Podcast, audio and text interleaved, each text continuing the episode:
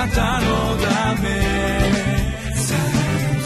遠くより近く。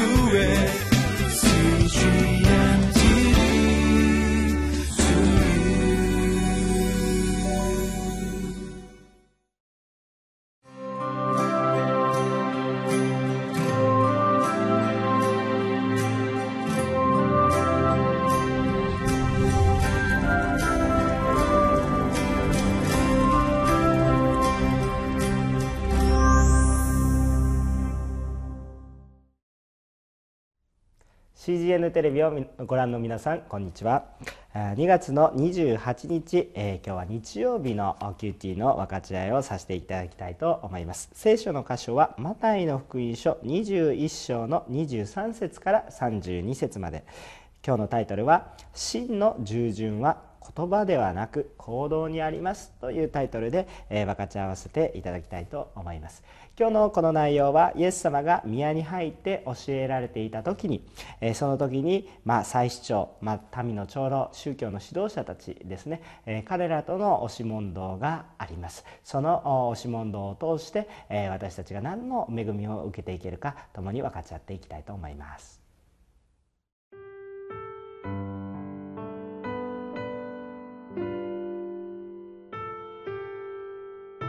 マタイの福音書21章。23節から32節。それからイエスが宮に入って教えておられると、祭司長、民の長老たちが身元に来ていった。何の権威によってこれらのことをしておられるのですか？誰があなたにその権威を授けたのですか？イエスは答えてこう言われた。私も一言あなた方に尋ねましょう。もしあなた方が答えるなら、私も何の権威によってこれらのことをしているかを話しましょう。ヨハネのバプテスマはどこから来たものですか？天からですか？それとも人からですか？すると、彼らはこう言いながら、互いに論じ合った。もし、天からといえば、それならなぜ彼を信じなかったかと言うだろう。しかし、もし人からといえば、群衆が怖い。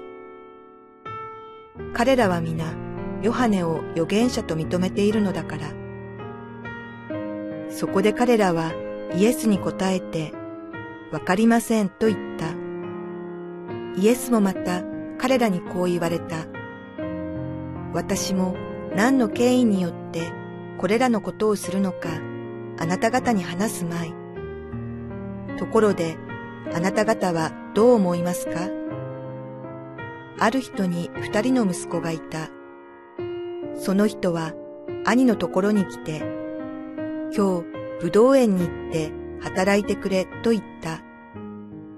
兄は答えて、行きますお父さんと言ったが、行かなかった。それから弟のところに来て同じように言った。ところが弟は答えて、行きたくありませんと言ったが、後から悪かったと思って出かけて行った。二人のうちどちらが父の願った通りにしたのでしょう。彼らは言った。後のものです。イエスは彼らに言われた。誠にあなた方に告げます。主税人や遊女たちの方があなた方より先に神の国に入っているのです。というのはあなた方はヨハネが木の道を持ってきたのに彼を信じなかった。しかし、酒税人や遊女たちは彼を信じたからです。しかもあなた方はそれを見ながら後になって悔いることもせず、彼を信じなかったのです。それでは本文の中から恵みを分かち合っていきたいと思います。今日この本文を見てみるとイエス様が宮に入って教えられるととこういうふうに書かれてありますね、えイエス様は宮をまあ昨日の場所なんですけれども清められていろいろなことを話していったわけですね、えしかしイエス様は別に宮をないがしろにしておられたわけではなくて、えこの宮の中にやはり、神を求めて集まる者たちが集まっているのでやはりその中で本当の福音の話話をしようということで、えそこに行かれているわけですね。その家が本当の祈りのところとなりますように神を思うところとなりますようにという期待を持っていたわけです、え、ですから神様はあまあイエス様ですね、え、この祭司長や民の長老たちのこともまた考えていた可能性は非常に高いと思います、え、どうしてイエス様はあこういうふうに祭司長や立法学者民の長老たちというふうのどうしても私たちはこの聖書福音書を読んでいると何かこういつも対立していて敵期待しているかのように思いますけれどもイエスさんはもちろんこういう祭司長や立法学者そういう方々のためにも、まあ、救い主として来られているわけですから本当にこの方々のためにも何かしたいと思われていたんだろうとは確実に思います、えー、皆さん全くもう望みのない人にですね毎日毎日こういうふうに語りに出ていく人がいらっしゃるでしょうか？いないと思いますね、えー、毎回反対されることが分かっていたとしてもあなた方わからないのですかというふうに何度も何度も語りかけていってくださるのがイエス様のこの意志の表れじゃないかなということをですね、えー、私は思います。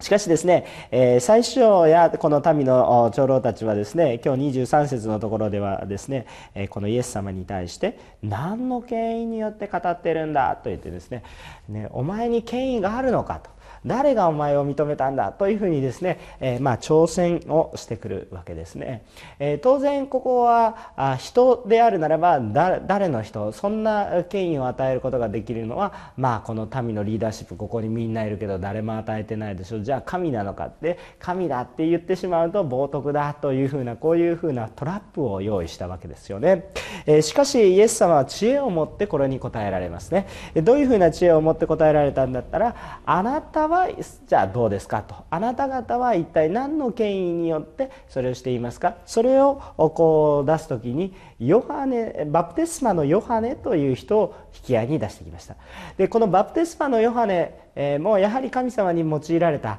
人でしたので、えー、もう神様からの直接の啓示を受けながらしたあまあ予言をしていったそういう人たち人でしたので、えー、民はやっぱり本物に目を向けたと思います。しかし、えー、この歴史の流れの中で、えー、この立法学者たちえまたパリサイ人たちっていう人たちは、え彼の言うことは正しいけれども彼の悔い改めなさいというメッセージに対して悔い改めたのは多くの場合は弱い立場の人たちですで、えー、に、まあ、霊的に権威のあるとされているいわゆる、まあ、民の指導者たち宗教学者たちはあまり彼のことにはまあ一時のことだろうと考えたのか、まあ、いろんなプライドがあってそうはいかなかったのか。あ知りませんけれどもそこに認めることはしなかった。しかし民は認めていたわけですね。ですからああなたはヨハネのバプテスマは何の権威によって語ったんですか？あなたからあなたたちから認められていたわけではないですよね。というふうな本質的な質問を投げかけていくわけですよ。でこの時にえ、この逆の矛盾点をイエス様が自分がはめられようとしている矛盾点と同じ矛盾点のままそのまま立法学者たちにこう問いかけていくわけですよね。でそこでもし、え、立法学者やあまたこの民の祭司長たちですね。祭司長たちがあこのそのままいや人によって私たちも認めたことだ。いやだってそしたらあなた方も悔い改めなかったじゃないの。という話になるわけで、えー、まあ神からあですとまあ言ってしまったんだったらそしたらあなた方当然それに従うべきです。このヨハネが私のために、えー、と言ったのを知っていますか？という話になってくるわけですね。だからどちらに答えてもイエス・キリストの権威を認める発言になってくる。だから最終的に彼らは何と言ったか分かりませんと言ったわけですね。ですからイエス様もはいあなた方に言う必要はありません。ですから何度も何度も神様からの言葉を聞くんだということに対してチャンスを与えるような言葉なんですね。イエス様の発言というのはチャンスを与えるような発言。ですから彼らがまだわからないので例え話を用いてさらに彼らがよくわかるように、えー、こう話してい、えー、くわけです。で、えー、そこでブドウ園に送るお兄さんと弟の話が出てくるわけですよね。兄はあそのこの武道園の農夫の方から、えー、まあ働きに行ってくれないかって言われたら「はい行きますよ」と言って実際は行かなかった人。弟は「いいえ行きたくありません」と思った言ったんだけれどもいろいろ考えた結果やっぱり行かないとなと思って行った人。じゃあどっちがお父さんの言った通りになりますかと。ちゃんとお父さんの心を叶えたと思いますかって言ったらみんなが弟ですと言ったわけなんですよね。でこのことを通してまた最後に言われるんですけれども、えー、この31節32節ちょっとお読みしますが2人のうちどちらが父の願った通りに、えー、通りにしたでしょう。彼らは言った。後のものです。イエスは彼らに言われた。誠にあなた方に告げます。酒税人や遊女たちの方があなた方より先に神の国に入っているのです。というのはあなた方がはヨハネが義の道に持ってき義の道を持ってきたのに彼を信じなかった。しかし酒税人や遊女たちは彼を信じたからです。しかもあなた方はそれを見ながら後になって悔いることもせず彼を信じなかったのです。とこういうふうに書かれたわけですね。えですからもう今あなた方は自分で後の方の人ですと言ったわけですよ。とほらあなた告白したでしょ。でもこのことが今自分たちのことになってるのが分かりますか？と言ってるわけです。もうこの後の例え話までしてですねこの酒税人たち、まあ、この遊女たちが本当によくやったということを認めなさいと。あなたたちもそういう。でここで言われている時にですねこの最首長たちがもうダメもうあなた方はもうダメです。裁かれますということを言いたかったんではなくて今からでも間に合いますよということを言って先に気づいたのは罪人だっていう意識があった人は先に救われましたけどこれからだってあなた方は救われますよ。じゃあどうしますかという問いかけなんですよね。でこれに対して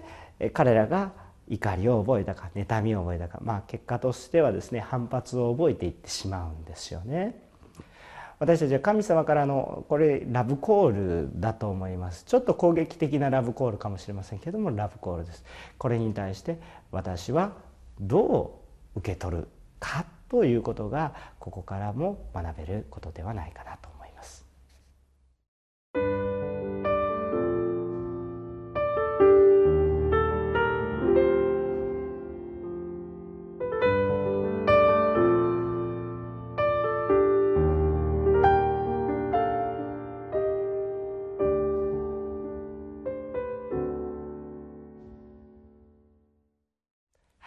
えー、ここにテロップ流れたと思うんですけれども、えー、あなたは裁きますか？それとも悔い改める人ですか？まあそのような内容のテロップ流れたと思うんですね。えー、神様からのこう時々はですね良いラブコールだけではなくて非常に厳しい言葉が投げかけられる時あります。そういう時にヒステリックになってだってどうしようもないじゃないですかってあの人が悪いんです。この人が悪いんですというふうに裁く方向に私たちは行くんでしょうがいやもうそその方向最後に最後にはもう神様が悪い人ね。この状況を作った神様が悪い。そういうふうに私たちは思うでしょうか。それとも改めて自分の問題点を明らかにされた時に私たちは砕かれて低くなって悔い改めますでしょうか。何日か前にイエス様がエルサレムに入場された時にイエス様は「はい私こそ敬意のあるものだ」と馬に乗ってって入場されたですか？そういうことはされなかったわけですね。ロバに乗ってしかも転ばに乗って低い姿を持って入場された姿が私たちは思い出せると思いますけれどもイエス様ご自身が低く行かれたんですね。砕かれた姿をとったんですね。私たちもそのように神様から厳しい言葉を投げかけられた時また指摘を受けた時にそれを単に反発うっとするんじゃなくてその厳しい直線的な言葉を通して私たちのかたくなな心が砕かれてそう砕かれていていたこの酒税人や遊女たちのようにそうです。今からでも遅くないですか？神様のもとに行きたいです。と悔い改めることができたらいいかなと思うんです。あなたは今日裁きたいですか？それとも悔い改めたいですか？悔い改めるものは必ず許されます。皆さん悔い改めの祈りを積極的にしていきたいと思います。